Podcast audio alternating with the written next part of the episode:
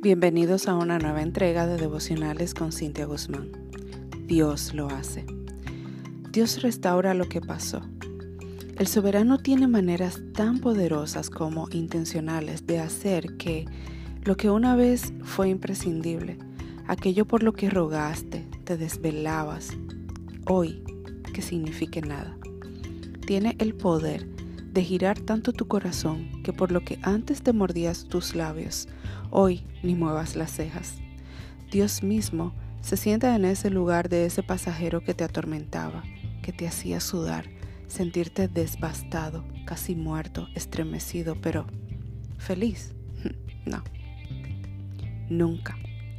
Se llevó eso que cuando no lo tenías te sentías nadie.